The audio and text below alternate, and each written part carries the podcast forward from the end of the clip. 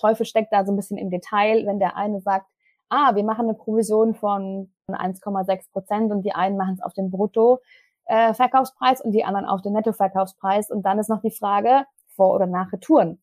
Und ähm, das ist halt natürlich bei uns in den Kategorien Mode, Sport, Tour das Thema Retourenquote halt ein Riesenthema. Das heißt also, ja, ähm, Marktplatz kann profitabler sein als Wholesale. Ist es auch oft tatsächlich. Es kommt immer ein bisschen auf die Produktgruppe an, auf die Retourenquote.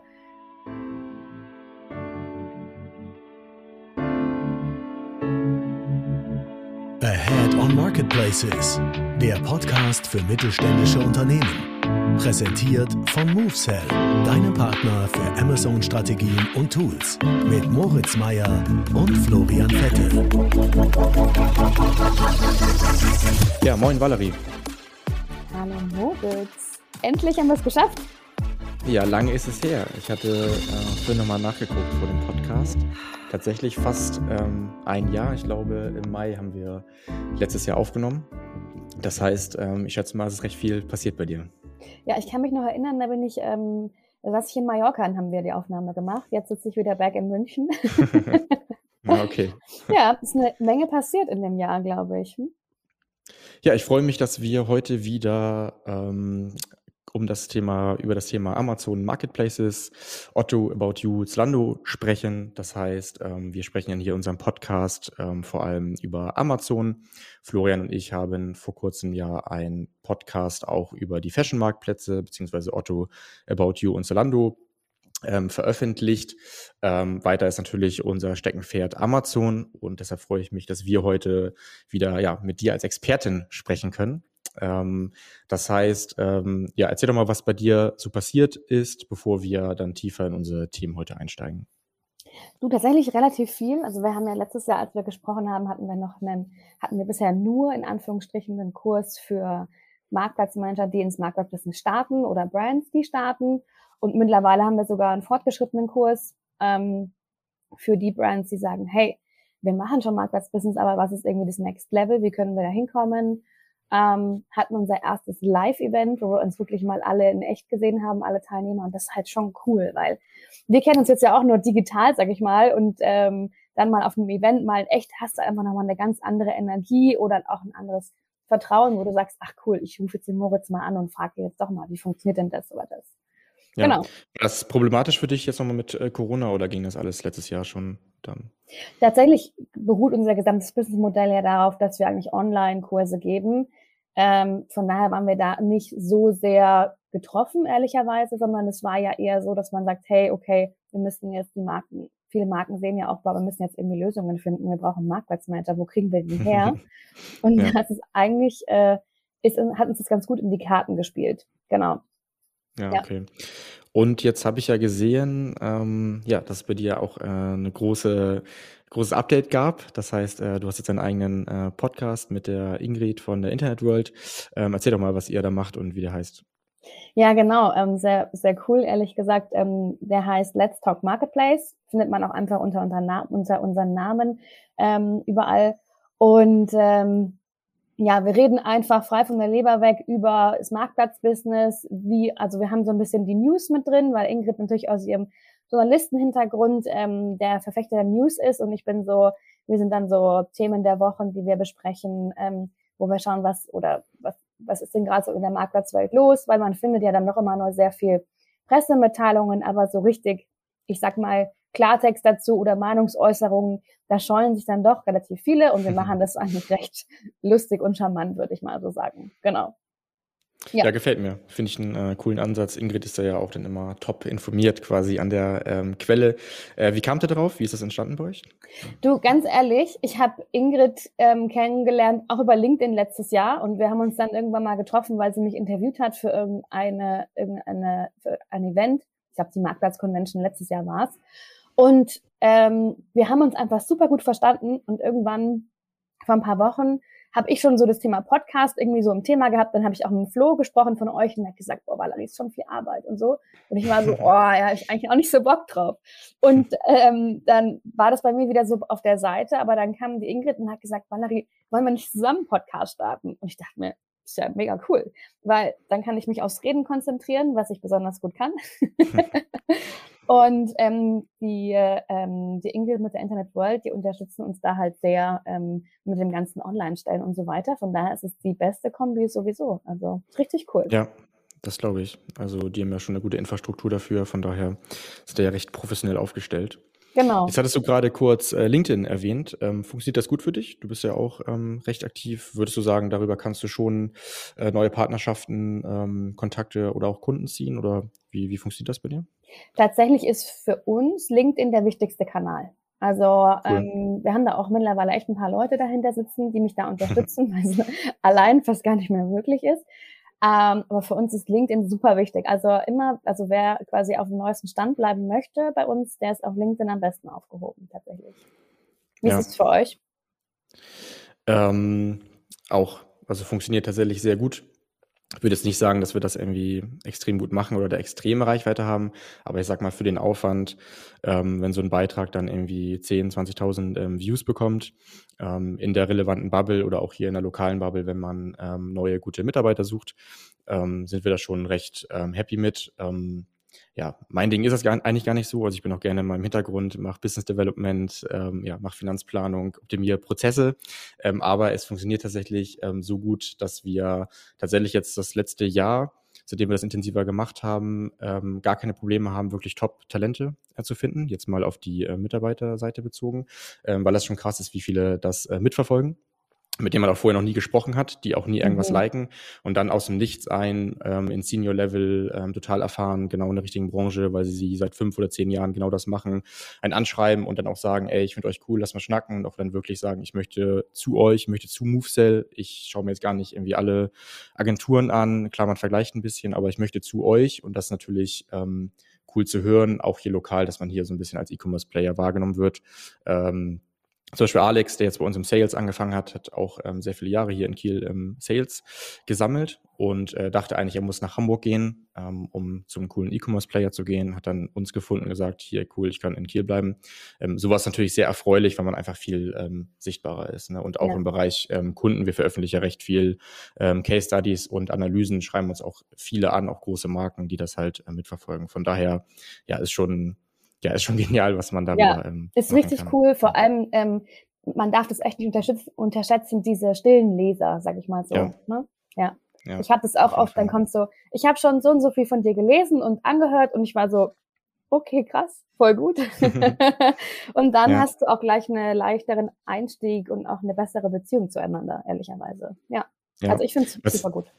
Was ich auch faszinierend finde, dass man ähm, nach wie vor, wo natürlich diese LinkedIn-Nutzung immer intensiver wird. Es gibt natürlich immer mehr, die da auch irgendwie versuchen, aggressiv drüber Marketing, Vertrieb ähm, zu machen, dass man trotzdem relativ oft und einfach an Entscheider rankommt. Ne? Ja. Das heißt, nicht nur die, die dort irgendwie super aktiv sind, sondern auch mal irgendwelche CEOs ähm, erreicht. Und das finde ich weiterhin faszinierend, was halt zeigt, dass das Netzwerk schon grundsätzlich noch sehr gut funktioniert und auch die irgendwie zwischen irrelevant und relevant ähm, entscheiden können. Und das ja. hätte ich so gar nicht gedacht, ähm, dass man da so eben einfach rankommen kann.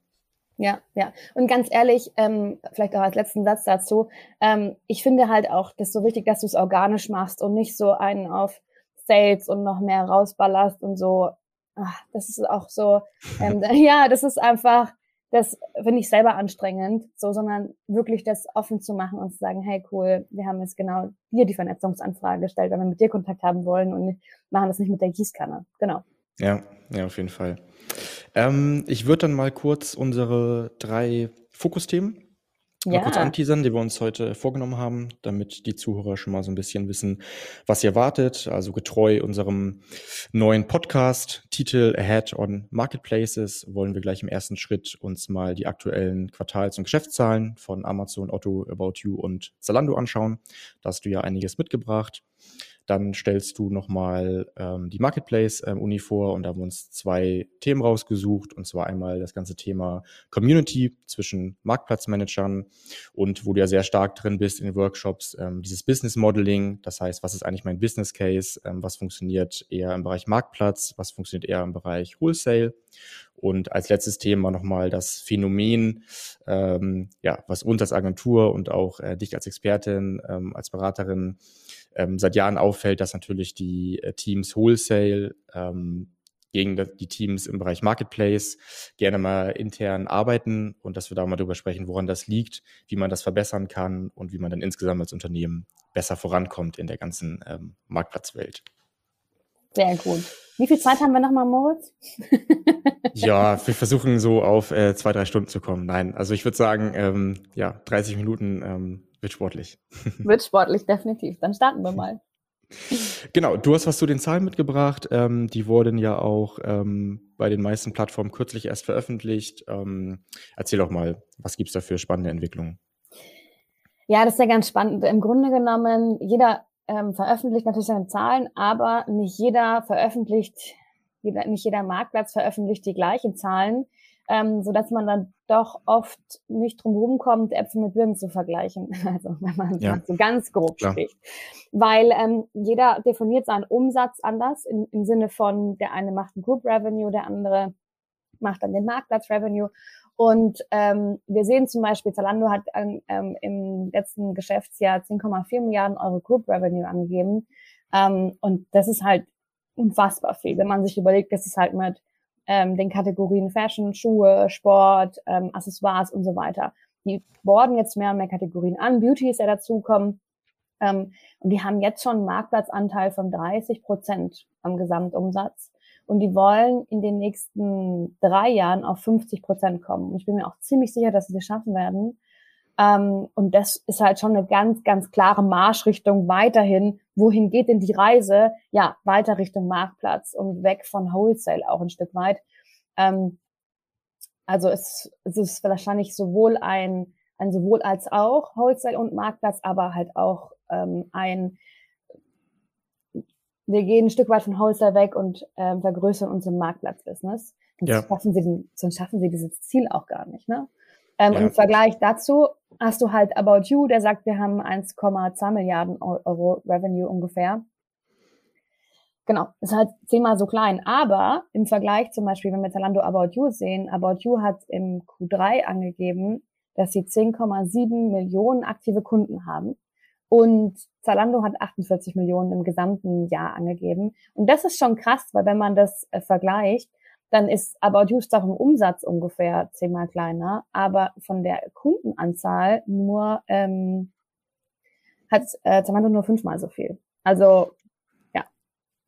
Ja, ich hatte auch ähm, passenderweise gerade eben noch mal kurz eine Statistik ähm, als Vergleich von Amazon rausgesucht. Mhm. Ähm, das wurde von äh, Marketplace äh, Pulse ähm, erhoben mhm. und ähm, da haben wir in 2021 äh, einen Marktplatzanteil, also im Bereich ähm, Seller von 65 Prozent schon. Mhm. Ja, klar. Auf den äh, GMV bezogen und das war 2011 noch 38 Prozent. Gut, das ist bekannt, dass das ähm, extrem äh, gewachsen ist, aber das ist ja schon ähm, ja, erhebliche Größen. Man ist schon weit über diese 50 Prozent ähm, hinaus und finde ich ähm, sehr interessant, dass das ja bei ähm, Zalando dann ähnlich aussehen wird, beziehungsweise auch deren Zielsetzung äh, ja. entspricht. Ja. Äh, glaubst du, das haben die, die Brands, die Markenhersteller so auf dem Schirm, also dass sie sich auch diese Entwicklung angucken und sagen, okay, ähm, wenn das so das Ziel ist ähm, von Zalando, von äh, dem Marktplatz, dann werden sie natürlich auch irgendwie das in diese Richtung versuchen, aktiv äh, zu steuern, äh, sei es über Konditionen, sei es über Marketing-Tools ähm, oder gucken die erstmal nur für sich an, das zu berechnen? Wie, wie schätzt du das ein? Also bei den Marken sehe ich das eher so, ähm, dass die sagen, also manche machen die Augen zu und sagen, es wird schon nicht kommen und es wird schon nicht treffen. Ja, die sagen, wir halten noch an Wholesale fest. Es gibt aber auch ganz, ganz viele glücklicherweise, die die Augen aufmachen oder die auch schon weit in dem Prozess drin sind. Ja, die sagen, okay, wir müssen jetzt Marktplatz machen oder wir sind schon im Marktplatzbusiness, wie können wir es noch besser machen? Ähm, weil die, die Marschrichtung ist vorgegeben. Das kommt aber auch ein Stück weit daher, dass sowohl Amazon im Wholesale, ich kann jetzt mal, also Erfahrung zeigt aus der Fashion, aber sowohl Amazon im Wholesale als auch Zalando im Wholesale-Business haben beide die Budgets gecuttet oder runtergefahren oder, oder, oder, zwar mit Ansage, aber schon auch so, dass es hieß, hey, ihr habt jetzt noch eins, zwei, drei Saisons Budget und dann äh, macht aber bitte, ne, bitte Partnerprogramm oder Seller oder wie auch immer, wie sie es auch mal alle nennen.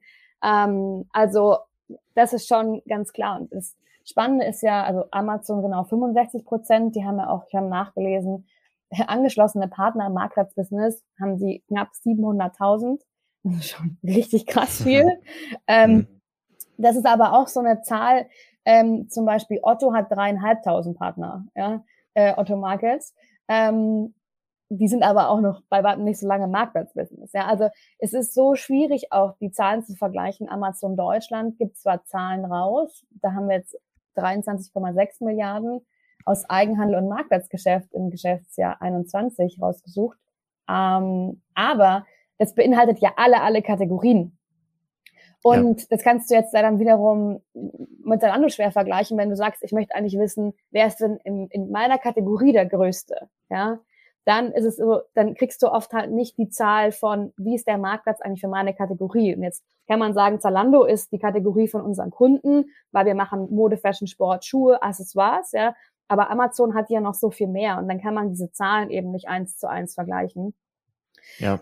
Ja. Absolut, also auch bezogen auf die ähm, aktiven Verkäufer oder angeschlossenen Verkäufer. Also das hast du ja gerade gesagt, ich meine, dass ähm, Otto ja innerhalb von einem Jahr von 1000 irgendwie auf diese 300.000 ja. ähm, Verkäufer gewachsen ist und ich glaube, die Anzahl der Produkte verzehnfacht hat, mhm. was glaube ich ähm, enorm ist und ich glaube auch der, der richtige Schritt. Und ähm, trotzdem würde ich sagen, sind diese dreieinhalbtausend ähm, Verkäufer ähm, viel mehr wert als, ähm, also ein Verkäufer bei Otto ist aktuell natürlich viel mehr wert ähm, als ein Verkäufer bei Amazon, ähm, denn durch diesen ja doch, doch sehr auf, ausgereiften Self-Service ähm, hast du bei Amazon natürlich extrem viele ähm, Seller-Account-Leichen, sag ich mal. Ja.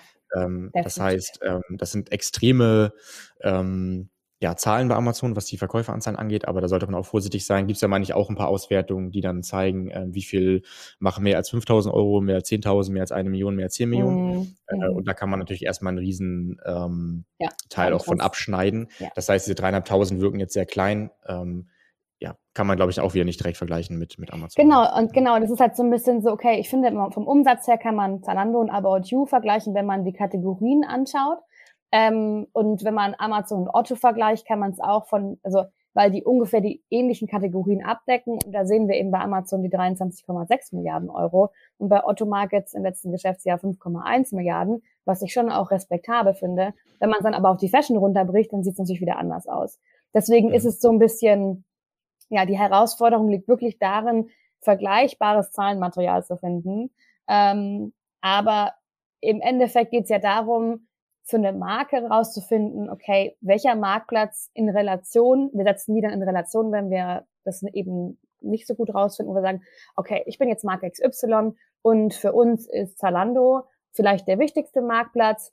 Ähm, ich schätze aber ein, dass vielleicht Otto und About You in der Relation dann gleich sind. Und so gehen wir so ein bisschen in die Business-Kalkulation dann rein. Weil es geht ja immer darum, auf welches, welches Potenzial haben wir denn auf dem Marktplatz? Weil wenn ich, Klar. wenn ich sage, okay, ja. hey, ich bin jetzt irgendwie eine Best-Ager-Marke und will es aber auf About You verkaufen, ja, also weiß nicht, ist vielleicht nicht die mhm. richtige Zielgruppe. Ne? Mhm. Aber mal so ganz pauschal gefragt, mhm. ich weiß, es kommt auf die Kategorien an, ähm, mhm. es kommt auf die Marke an, auf die Bekanntheit und Co. Mhm. Aber mal so ganz pauschal gefragt, du hast jetzt irgendwie ähm, zehn Fashion-Brands verschiedener Größen und mhm. äh, die fangen jetzt alle an, auf ähm, Zalando zu verkaufen, fangen alle an, auf About You zu verkaufen. Kann man da schon sagen, eben ähm, angelehnt auch an die Größe ähm, der Marktplätze oder der Marktplatzumsätze, ähm, dass ähm, die Marken auf About You ein Zehntel, ein Fünftel, die Hälfte, also ähm, exorbitant weniger wahrscheinlich dann umsetzen werden im ersten Jahr als ähm, auf Zalando. Hm. Oder ist das Quatsch? Tatsächlich, also sie werden wahrscheinlich weniger umsetzen auf About You als auf Zalando. Da mhm. kommt es aber wirklich auf die Marke drauf an, auf die Ausrichtung, mhm. auf die Zielgruppe, mhm. ähm, aufs Datenmaterial. Und man muss halt sagen, About You macht halt zum Beispiel das Thema, ähm, sind ja extrem stark im Influencer-Marketing, mhm. ähm, auch in dem wirklich mir nochmal validere Dinge vorzuschlagen oder Artikel vorzuschlagen. Ähm, ja. Also About You ist mehr so Inspiration und Zalando ist dann mehr so, ähm, wir, wir stöbern da auch, wenn wir was suchen, aber Zalando ist halt wesentlich größer. Das heißt also, ja. ähm, es kommt wirklich auf die Marke drauf an und auf mhm. die, auf, ja, auf welche, welche Zielgruppe die Marke aus, äh, ja. Okay. also der, der, Hebel hinten ist wahrscheinlich dann wirklich ja. auch eher dann noch das Marketing, beziehungsweise bei ähm, ja. und About You ja noch deutlich anders als auf Amazon, wo ich alles im Self-Service machen kann, dann was ich genau. mit denen für Deals, für exklusive größere Kooperationen abspreche und das ist wahrscheinlich der Hebel, der dann die, genau. die wesentlichen genau. Unterschiede macht. Okay. Ich glaube, da kannst du dann wahrscheinlich auch wieder was erzählen, weil ihr habt euch ja so ein bisschen auch auf Marketing für die Online-Marktplätze nochmal ähm, Genau, also es ist natürlich alles noch ähm, in, den An in den Anfängen im Vergleich zu ähm, Amazon, wenn ich mir die Möglichkeiten anschaue, Klar. ist aber auch. Ist aber ähm, auch bei den Marktplätzen so, ne? ja, genau. Ja. Und ähm, ja, About You ist für uns ja, sag ich mal, eher ein bisschen intransparenter. Also ähm, da, da ist Zalando schon transparenter. About You hat ja schon ähm, Self-Service, ähm, aber wir merken, dass alles dann noch ähm, super in den Anfängen ist und äh, dass die Marktplätze meiner Meinung nach jetzt beispielsweise Zalando und About You ähm, noch mehr Wert darauf legen, das vielleicht selber in die Hand zu nehmen und zu managen. Ja. Ähm, wo, glaube ich, Amazon schaut, ähm, die ja auch sehr lange da mit der AMG Group und Co. Ähm, ja, versucht haben, ähm, das managed zu machen. Ich glaube, Amazon es auch verstanden hat oder auch Interessen daran hat, weil es auch nicht skalierbar ist, ähm, eher gute Tools ähm, bereitzustellen, gucken, dass da große Media-Budgets rüberfahren und dann zu schauen, dass das halt gute Agenturen äh, machen. Und hier habe ich schon würde ich schon sagen, dass die es noch so ein bisschen zurückhalten, bewusst und das auch noch ein bisschen dauern wird, ja. ähm, bis man da halt ernsthaft ähm, tätig werden kann. Ja, genau. ich habe halt gelernt, ähm, dass viele, Mar also dass einige Marken, die wirklich gut performen, dann oft in Beta-Programmen auch drin sind, die dann einfach nochmal mehr lernen oder so. Ähm, wir sehen zum Beispiel ähm, die Länderverzeichnisse, wenn man sagt, okay, Zalando und About You können gerade auf 26 Ländern verkaufen im Wholesale da ändert sich halt auch ständig irgendwas. Und dann heißt es dann auch bei uns im Kurs, wenn wir die Marktplatz-Uni-Kurse geben, ja, aber wir sind schon Beta-Tester in dem und dem Land. Und ich dachte mir, ah, von dem habe ich noch gar nichts gehört.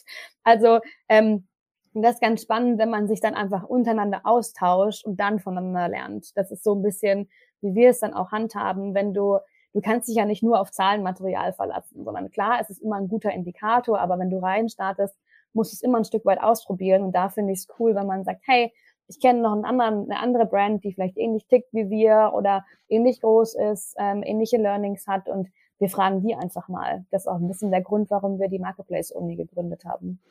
Ja, ja, so eine schöne Überleitung. Ähm, ja, fasst doch mal kurz zusammen, was eure ähm, Hauptthemen sind. Ähm, wer kommt zu euch ähm, und warum? Mhm. Also wir haben tatsächlich so zwei verschiedene Zielgruppen, also oder zwei verschiedene Level. Wir haben einmal diejenigen, die sagen, okay, wir starten ins Marktplatzbusiness, wir haben keinen Plan, kannst uns helfen, wie es geht. Und da geht es so ein bisschen darum, wie bauen wir strategisch das Marktplatzbusiness auf.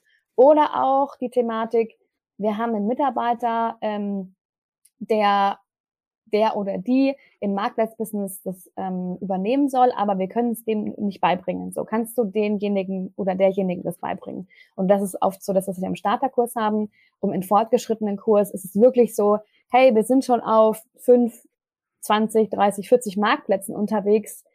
Äh, wir kochen aber hier voll unsere eigene Suppe und machen so Trial and Error und sind auch gut gewachsen, aber wir haben natürlich, jeder hat natürlich da auch seine blinden Flecken. Und da geht's wirklich darum, wirklich Best Practices auszutauschen, zu sagen, hey, was können wir tun, um aufs nächste Level zu kommen? Wie können wir unser Potenzial ausschöpfen?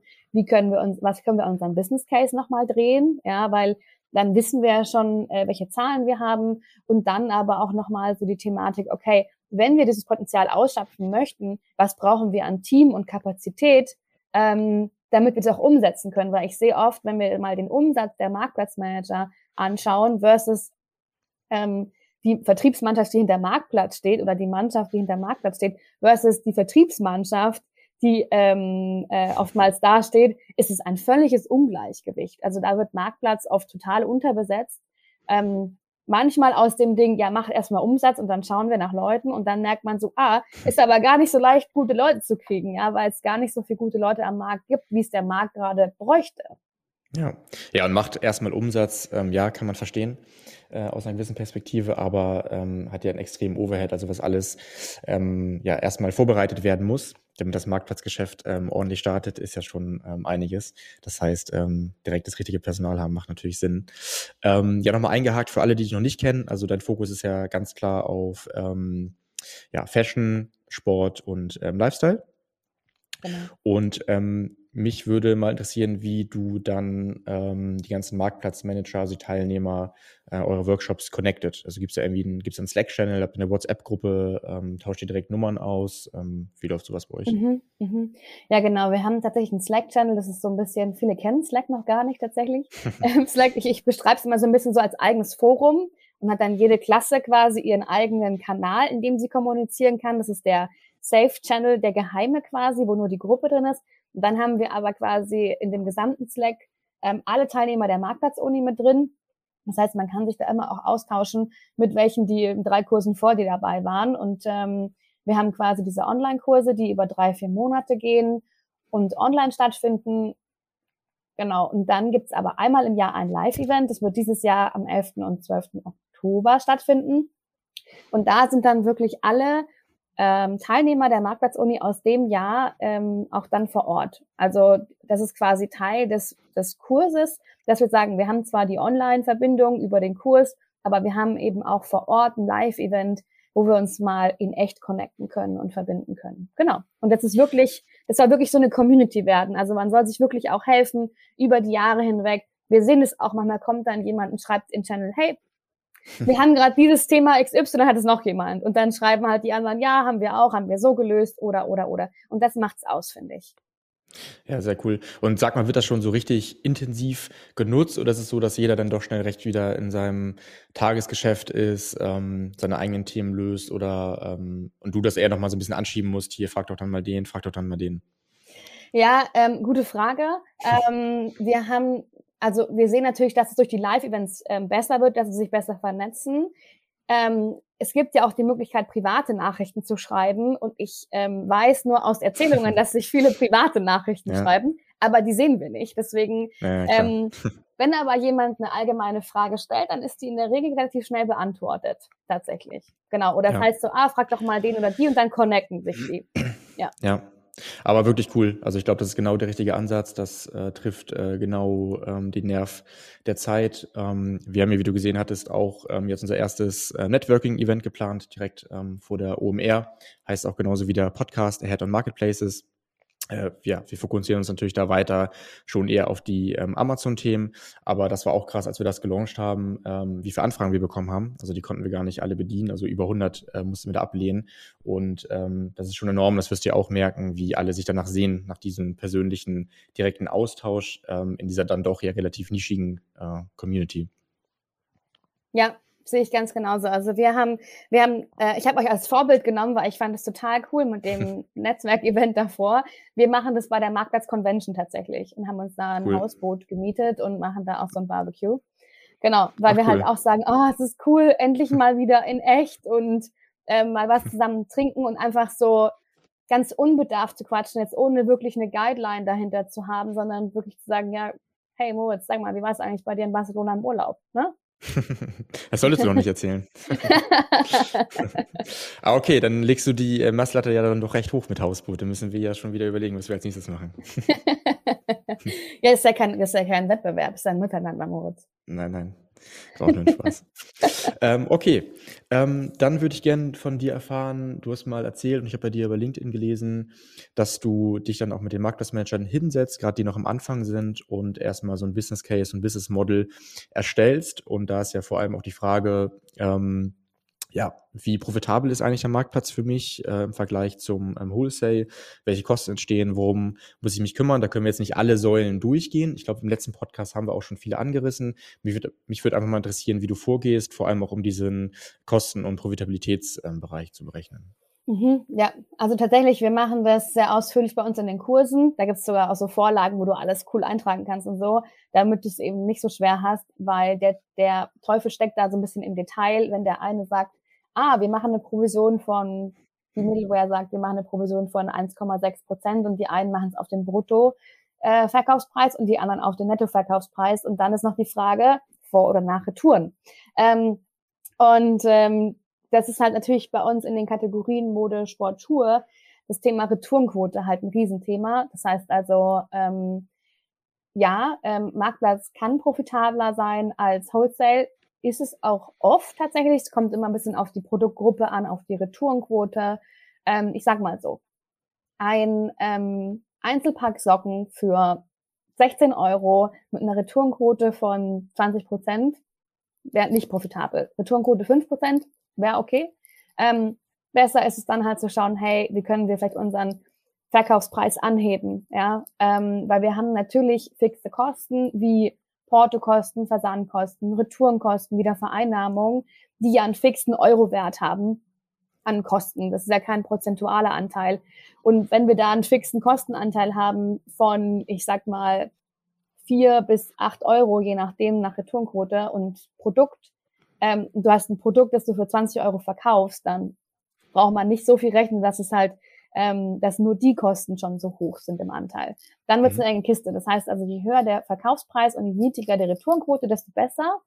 Ähm, weil wir haben natürlich neben den Versand- und Logistikkosten, die am meisten zu Buche schlagen, haben wir natürlich die Provisionskosten, die die Marktplätze kriegen. Die liegen ja meistens so zwischen 5 und 30 Prozent. Ähm, mhm. Dann haben wir noch die Kosten für eine Middleware, also für die Software, mhm. ähm, die quasi meine Produkte dort online stellt. Oder für den Full-Service-Partner. Also mhm. das gibt's ja beide Optionen. Genau. Und das sind dann auch nochmal, also Middleware ist meistens günstiger, das liegt irgendwo, also ist auch ziemlich unterschiedlich. Ähm, und da ist wirklich, also dieses, dieses Detail, auf welchen Bezug, also welchen Bezug nimmt die Provision, auf welchen Wert, das ist wirklich das A und O, haben wir letztens auch erst wieder gesehen in dem Case, wo man dachte, ah, die machen, die einen machen 1,6 Prozent und die anderen 1,2, das ist ja 1,2 ja günstiger, aber der Bezug war ein anderer und auf einmal war es halt so viel teurer. Ähm, ja. ja. Mal direkt gefragt, ähm, arbeitest du möglichst damit Pauschalen für ähm, diese einzelnen Bereiche, die du gerade aufgeführt hast?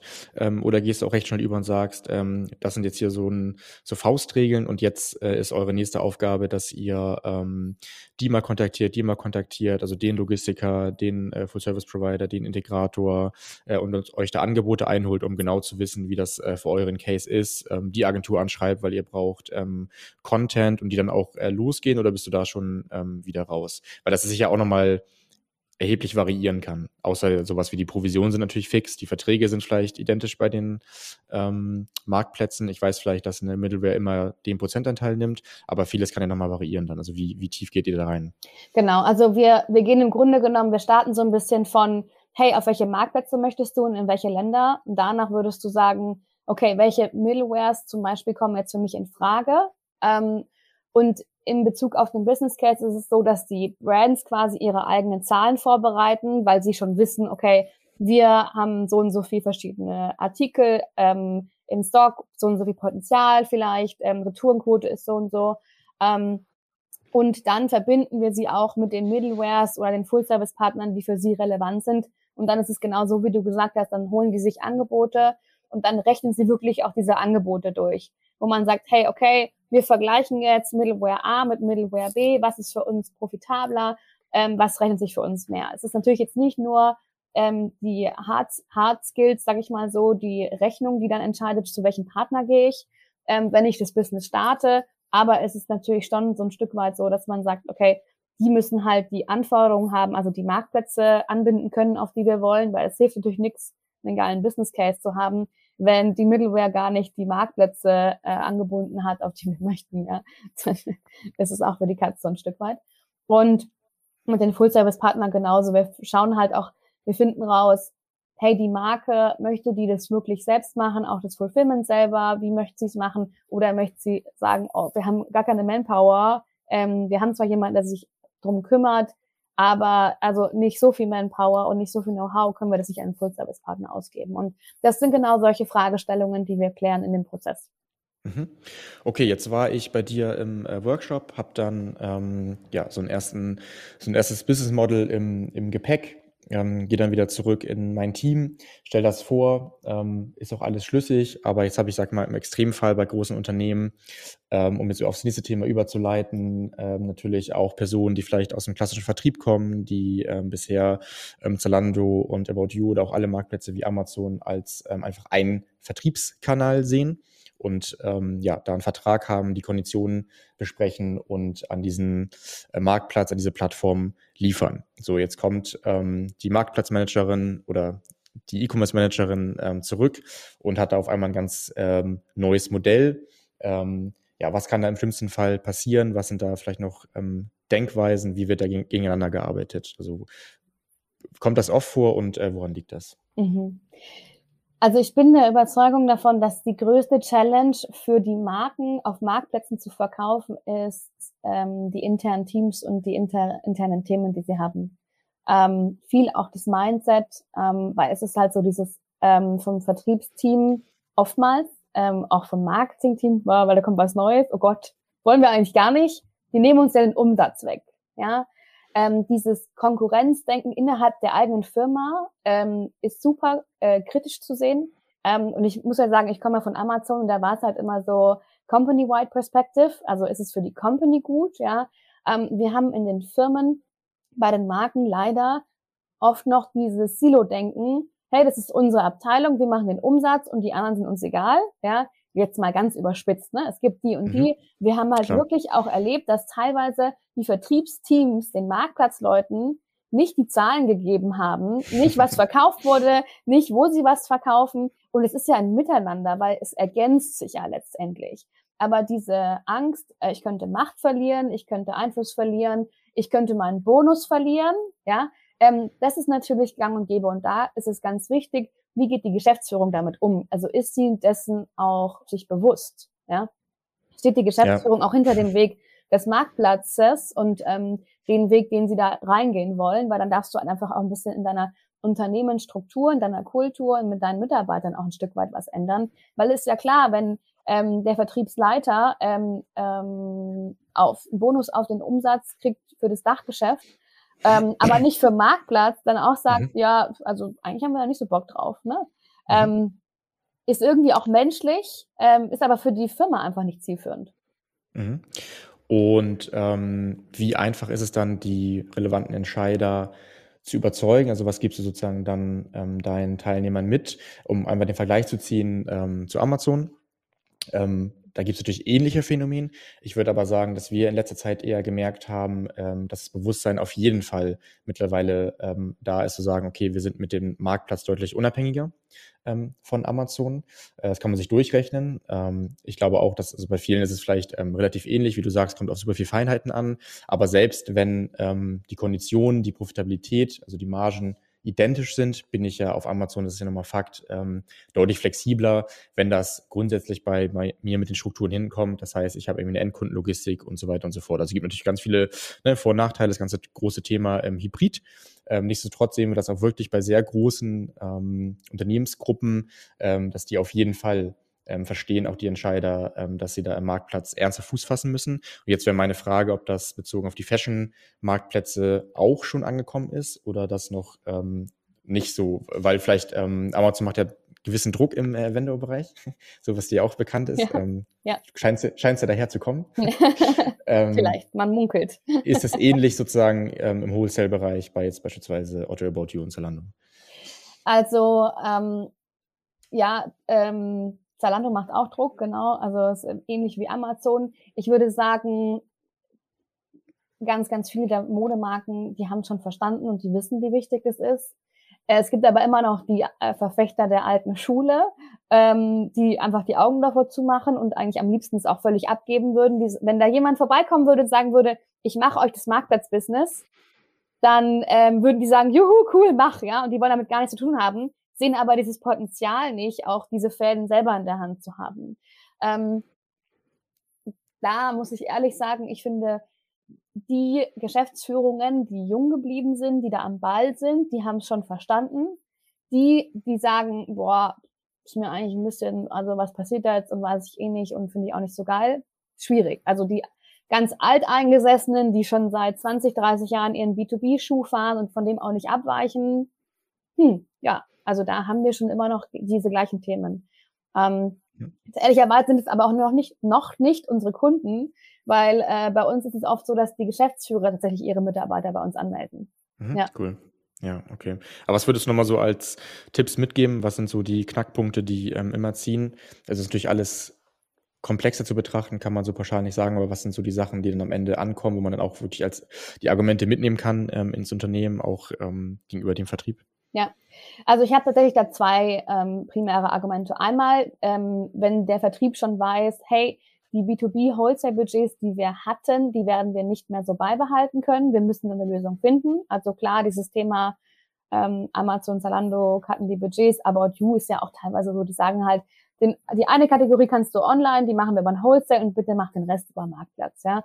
Also da, ähm, da findet schon ein Wandel statt. Das ist so das Hauptthema, wie kommen die da hin und warum machen sie das? Also mhm. das ist eigentlich ein das ist doch auch bestimmt ähm, das ist doch bestimmt auch der Standard-Case ähm, dann bei deinen ähm, Kunden, dass sie ähm, das sozusagen hybrid fahren, sozusagen als Tandem, ähm, oder ist es oft so, dass sie möglichst schnell, sag ich mal, innerhalb von einem Jahr komplett switchen ähm, wollen? Also der Regelfall ist eher das Tandem und das Hybridmodell. Mhm. Also wir machen Wholesale und Marktplatz gleichzeitig. Das geht ja auch, es ergänzt sich auch gut. Ähm, manchmal wissen sie auch, dass Wholesale dann in, über kurz oder lang auslaufen wird, nicht weil sie es selber möchten, ähm, sondern weil es eben so ist. Ähm, aber wichtig ist eben denen, dass sie halt die Umsätze auffangen, ja, mhm. weil das sind mittlerweile richtig große Kunden für die. Mhm. Gab es mal ein Szenario, wo das, ähm, wo die Strategie andersrum war? Also wir hatten es tatsächlich gerade mal bei ein, zwei Kunden, die ähm, aus dem Seller-Bereich in den äh, Vendor-Bereich ähm, wollten. Gab es das bei dir auch mal andersrum?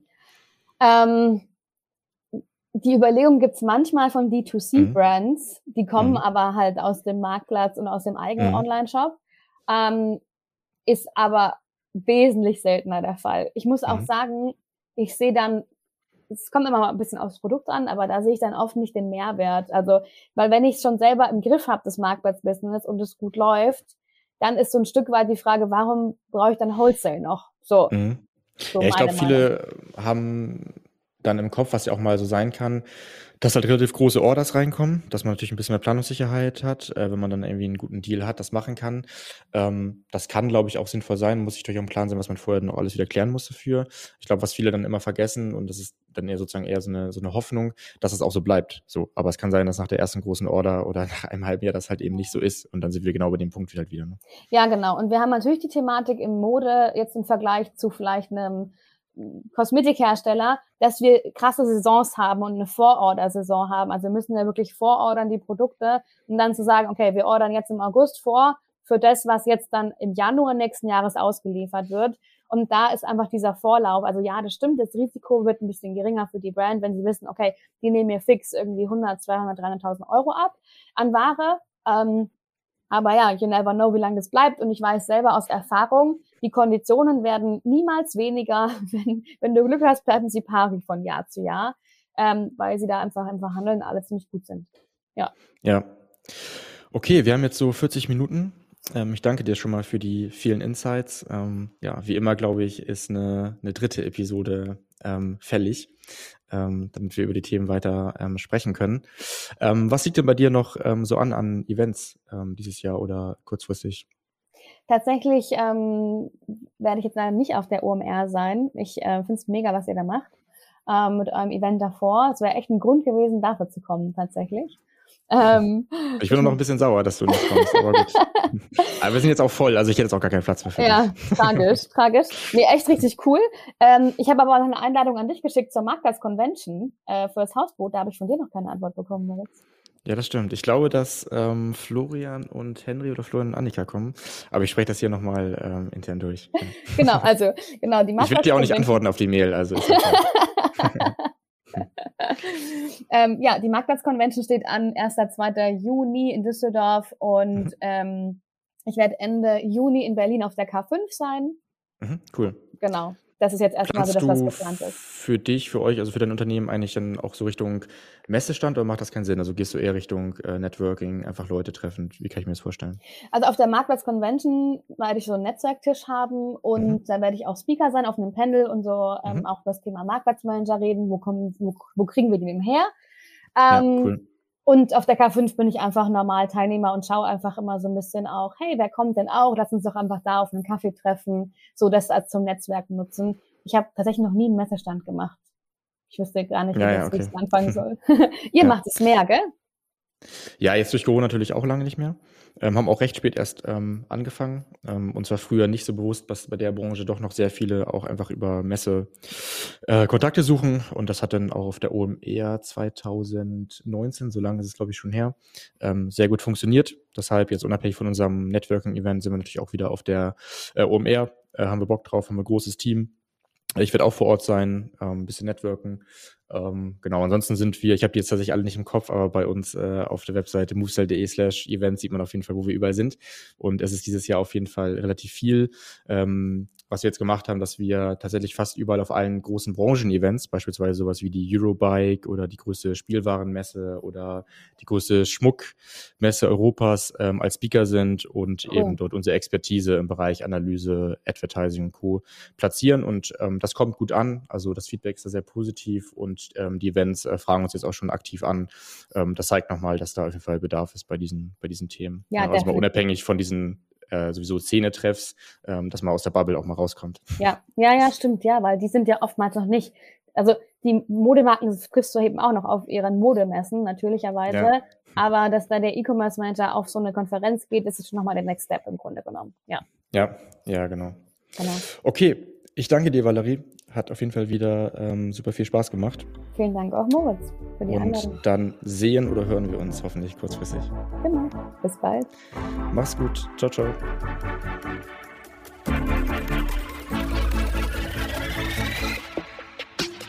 Du möchtest noch mehr lernen und immer up to date sein? Dann folge MoveSell auf YouTube und LinkedIn.